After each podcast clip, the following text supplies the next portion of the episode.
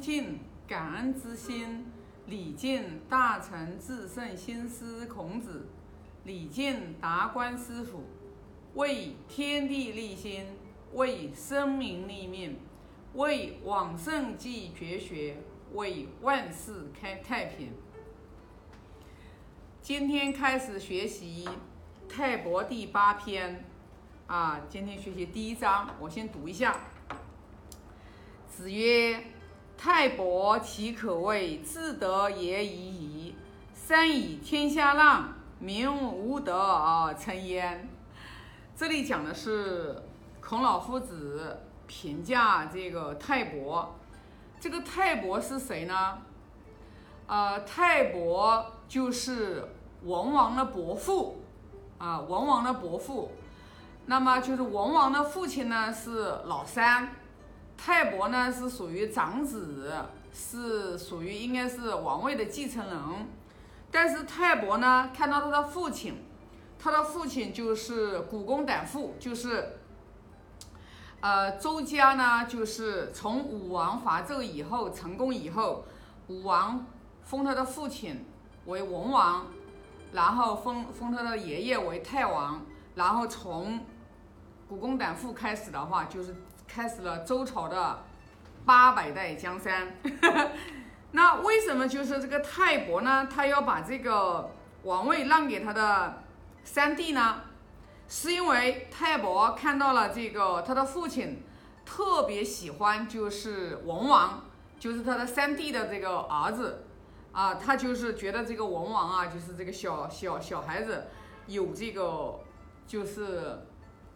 叫啥呢？就是有这个，就是想把王位给他嘛。就是说他属于是相当于一个圣人的这种，就小孩子可能很小的时候，然后呢，就是这个爷爷就觉得他将来的话是能干大事啊，所以呢，就其实看中的是文王，不是说看中他的三儿子。泰伯呢就知道了之后，然后呢，他就趁他父亲。生病的时候，然后就是出去为他父亲寻药，寻找药材，然后呢就啊跟他的弟弟两个人呢就离开了这个，就是去找药去了。后来就是到了这个吴那个地方，所以人啊，你看啊，真的很神奇的。这个泰伯呢，他本来应该是属于是王位的继承人，但是他把王位让给了他的弟弟，因为。让给文王，因为诸侯国嘛，他属于是殷朝下面的一个诸侯嘛。然后呢，泰伯跟他的这个弟弟不是离开了吗？离开了以后，然后到了一个就是吴国，就是蛮夷的地方，就是他，然后又开始在那个地方，王者自然会有王者的风范，在那个地方就是蛮夷的地方。然后呢，他最后他也做了王，呵 呵所以呢，泰伯呢，他把这个王位让给他的三弟。他是找了一个借口，说给父亲去找药，到了一个蛮夷的地方，然后他身上、脸上都刺了刺青。那在那个年代的时候，他脸上、身上刺了刺青之后，他就是没有办法来接替这个王位了嘛。所以说呢，他就自然而然，那就是说在不知不觉当中，就把这个王位让给了他的三弟，就是文王的父亲。所以呢，老百姓根本都不知道。他有这么美好的德行，所以呢，就是说，啊，说民无德而成焉。你看，我们从这里就我们就可以看出来，古人啊，古人的这种就是德行，啊，就是孝行。其实泰伯为什么这样做？泰伯这样做其实就是成全他的父亲嘛，心意嘛，孝父亲的心意嘛。也就是他成全他自己行了，尽了孝道嘛。那我们就可以从古人啊，我们每一个圣人啊，我们都给我们讲的这些典籍当中呀，和他们的生平的故事当中呀，我们就可以看出来啊，真的是，就是你去对照从古至今，你去对照现在，你就会发现，真的圣人有时候他们的行为品德。真的，你从内心里面你是升起升起一种恭敬心的，那那我们潜移默化的我们就会受这种影响，对吧？你像包括从尧舜三让天下，到泰伯，对吧？把自己的这个王位，他愿意让给他的弟弟，是因为他看到父亲喜欢啊侄儿，所以我们就从这个《论语》，我们就从孔老夫子讲这些教他的弟子，我们要去对照自己。当然了，我们肯定不是说要去谈到王位，我们就谈我们自己生活嘛，我们自己的生活，我们有多大的心量？人家都是让国呀，让一个国家呀，你想想看是什么概念？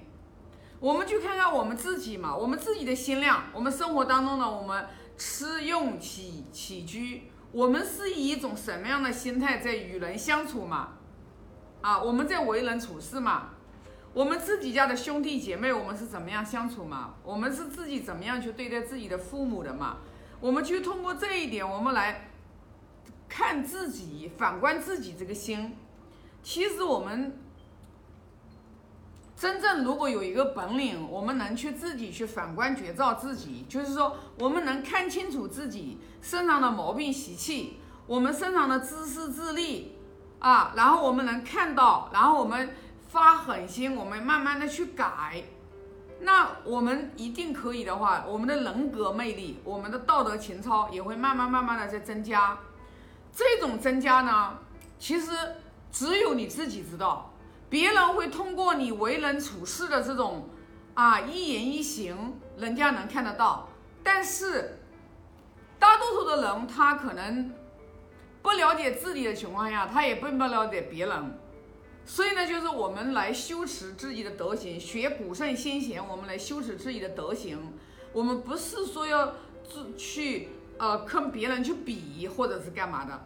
你只要真正的去进行古圣先贤的这个德行传给我们的这个道，你内在的这种富足就一天一天在增厚，就是你就会把眼光往外在的眼眼光。你就会把它收回来，这是我自己亲身的经历和体悟。你看，我从二零一八年、二零一九年到去年，到甚至今年二零二一年，今年这一年，今年这一年，我觉得我现在目前到今天，我就已经知道，把眼光完全收回来，完完全全收回来，就是当下、当时、当下，我能把眼光全部收回来，我不会去把眼光去盯着别人。无论是团队当中的，无论是我们同行当中的，无论是谁，我只把眼光定在我自己，我看看我自己的德行如何，生活当中的所有的等等的，如意的、不如意的，很如意的你也不要高兴的太早，不如意的你正好给你一个反观绝照，一定是我们之前罪业深重，那你就会发现你就会活得很。很内在就会很丰盈，你就会在你自己的状态当中，你要去发奋去努力，而不是说把眼光看着别人，然后呀别人怎么样呀，别人做得好呀呀，我心里挠心呀，我抓心呀，你就已经不关心这些了。别人做的好不好，你已经根本不关心别人做的好不好，别人做得好，人家有做好的条件，别人生意做得兴隆，人家祖上有德，对吧？别人做的不好呢，是因为他自己没有结善缘。就是别人的好与不好，你已经不会去牵扯你太多的心思，因为你知道那些都是在耗费你的时间，耗费你的生命。你要做的就是什么？我要去学经典，我要去学古人，古人是怎么样来把德行在他们身上去展示的？我来关照我自己，那我就终于就明白了。我就在做我企业的过程当中，我就扎根如何来把我们自己当下的工作做好，只耕耘我们自己能力范围之内，我们尽我们机器的可能性，然后我们来把我们的工作做好，不要去妄想，妄想没有用，过去的就已经过去了，你不要去好懊恼，尤其是像我们做老板的。说实话，你有三头六臂，你也不能把企业做好，因为你就只有一个人。那你就要明白，对吧？那我现在要做的什么？就像我吧，我现在就要做的是什么？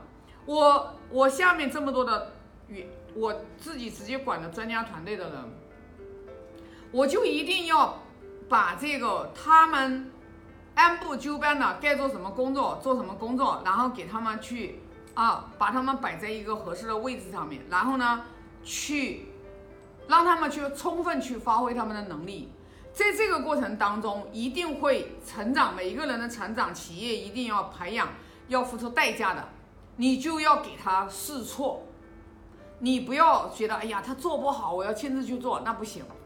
你一定要给他试错，因为他的能力范围之内，你要给他成长，给他摸爬滚打，然后你要晓得放手。但是放手不是说放了就像一颗风筝，就不管不问了，那也不是。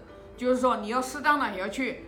从他们的一言一行当中，你看到他们的思想，他们是不是啊价值观走偏了，或者是情绪上面有一些波动，你要去看，你要去观，然后的话，你去给予适当的指导，给予适当的引领，你只能做到这个样子，知道吧？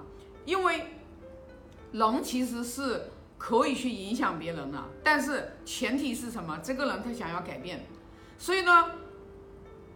一切一切的根源，一切的根源全部都是在于我们自己这颗心，就是我们自己的心创造了我们自己身边的外在的一切的人际关系的环境圆满不圆满？你的你的这个就是呃与人相处的有没有种好因，呃结善缘，然后的话才有一个好果。所以说，当你去发现，当你自己把心量完全打开的时候。生活当中，你看你处处与人为善的时候，你处处去广结善缘的时候，你就会发现不知不觉当中，你的命运的轨迹就在慢慢的变好。这个这个你不用去怀疑的，这个不用怀疑的。所以说，当你一天到晚你就是说根本都不一颗感恩的心，我老说一颗心很重要。当我们有一颗感恩心的时候，当我们有一你感恩心，你才能招揽贵人。那我们为什么有时候你看啊，有的人他就。很顺利，有的人他就是老是坎坷波折特别大，就是因为你有一颗感恩心的人，每一个人都会愿意去帮你、帮扶你，每个人愿意去在你困难的时候去力挺你，你就会发现人生的波折就会很快的就顺风顺水的就过去了。但是当我们自己如果说我们总是一个不知感恩啊，老老是不能知足常乐常乐，而且老是贪得无厌，这样的人别人看到就会害怕。所以说，厚德载物一定要刻入到我们的骨髓里面去。你想要有多大的成就，小德小成，大德大成，一定是这个样子的，你毋庸置疑。那你作为一个企业，就像我企业，我想要做多大的成就，完全取决于我的德行，完全取决于我们团队的德行，对吧？我取决于我们祖上有没有德行，才能把企业做到无限的可能。那你这个东西你是不能去掌控的，你能掌控的就是说我我在每一个当下，我存好心，真的说好话啊，做好事，结善缘。你能掌控的就是你活好你的每一个当下，这是你唯一可以在每一个当下能做的事情。所以说，为什么一直讲命由我做，福自己求呢？对吧？就是这个道理啊。所以呢，就是。学古人，我们去一起修习自己的德行吧。啊，这一章就分享这么多啊。现在发个大愿啊，愿老者安之。